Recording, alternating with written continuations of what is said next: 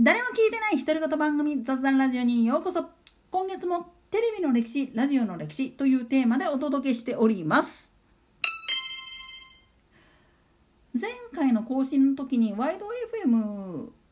の普及には実はテレビの地デジ化が絡んでるよっていうふうに言ったかと思うんだけど実はこれはそもそもの電波自体が枯渇状態になりつつあるんですよね。なんでやねん実のとこ言うと日本でっていうよりも世界で使える電波の枠っていうのは決められていてこれがまあ言ってみると割り当てそのものがもうパンパンになってきてるんですよね。なんでかっていうとこれはまあ今後 5G が出るだのどうのって言ってるけど携帯電話の普及による部分で使える枠っていうのがもういっぱいいっぱいになっちゃってるんですよね。高速通信を行うためにはそれに合う電波帯の確保っていうのが必要になってきてそれをしようと思ったらもう正直言ってしまうと今までテレビに使っていた電波帯までも使わざるを得ない状態になってきてるんですよね。で昔のラジカセなんかだとアナログテレビの1から3まで聞けますよなんていうテレビ音声対応ですよっていうのもあったんですよね。なんでそれ対応なのかっていうともちろん NHK がその枠を抑えてたっていうのもあるんだけど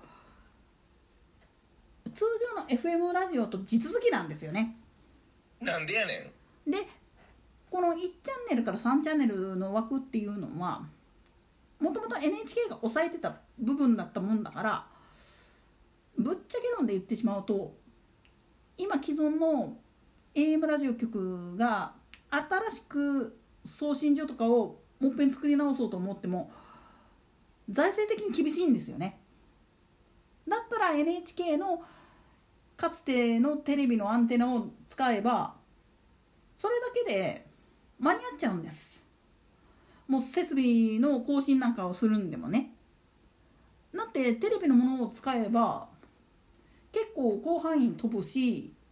である程度カバーできるからで FM ラジオっていうのは山は越えないんだけれども建物とかの障害物を遠回りするような格好で飛ぶっていう習性があるんですよね。これの加減で結構遠くまで飛ぶんですよ。だから実はワイド FM への移行っていうのが進んできてるわけなんです。と同時に AM ラジオ自体も実のところ言うと新興国の方ではこれからあの国営放送であり民放であり何らかの形でどんどん放送局を開局する予定とかがあったりするんですよね。こうなってくるともう取り合いになってくるんです。と同時に VHF 帯の方から UHF 帯の方に全ての放送局をポイとしたことによってまあ言ってみるとさっきも言ったように NHK のサテライトっていうか中継局を共用っていう形で民放も共用する格好で使うことでエリカバーができるっていうふうに計算されてるんですよ。とはいえあのおいらの住んでる地域全然入んないんですけど地デジが。なんでやねん。いやねこれねあの奈良はね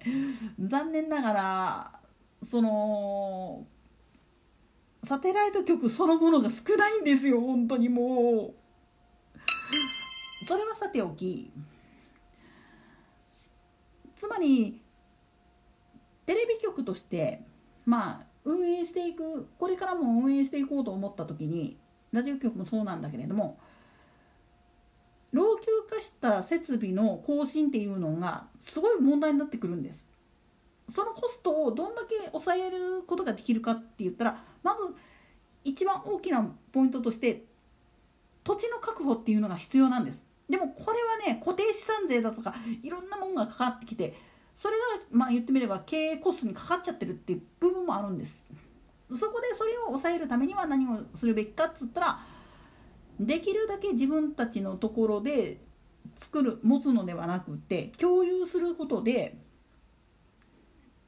まあ言ってみると曲がりとかをすることによってコストを下げるっていうこととでできるだけまあ言ってみると小さな電波帯に切り替えることによってまあ言ってみるときめ細やかなサービスができるようにしていこうっていう動きもあるわけなんです。で AM ラジオの方もさっきも言ったように新興国とかの方と混信することが多くてで関東の場合はもう首都圏の場合はもっとひどくってこれあのロシアの放送局の出力が強すぎて昼間でも聞けないっていう状態なんですよね。なもんだからワイド FM っていうのが、まあ、言ってみれば救世主になってたりあるいはラジコっていうのが普及することっていうのは、まあ、言ってみると急務やったんですよね。当然ですけど実は海外でもなんで地上波をやめてウェブラジオとか衛星放送の方に切り替えてるかっつったらまあ土地の加減っていうのもあるしでインターネットの方がもっと精密な情報を流せれるんじゃないかっていうふうになってきているかなんですよね。もっと言うとネット環境が整ってしまえば別に地上波を使わなくても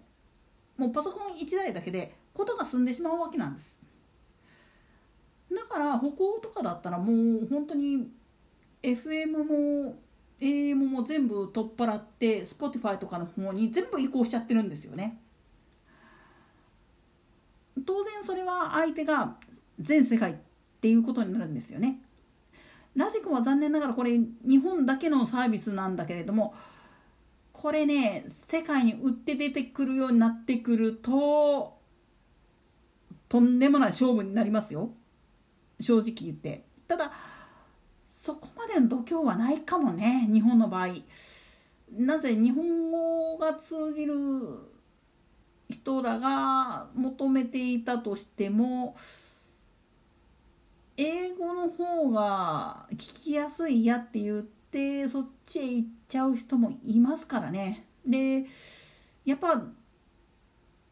ただっていうわけにはいかないですからねこういうものって。いったところで今回はここまで。それでは次回の講師までごきげんよう。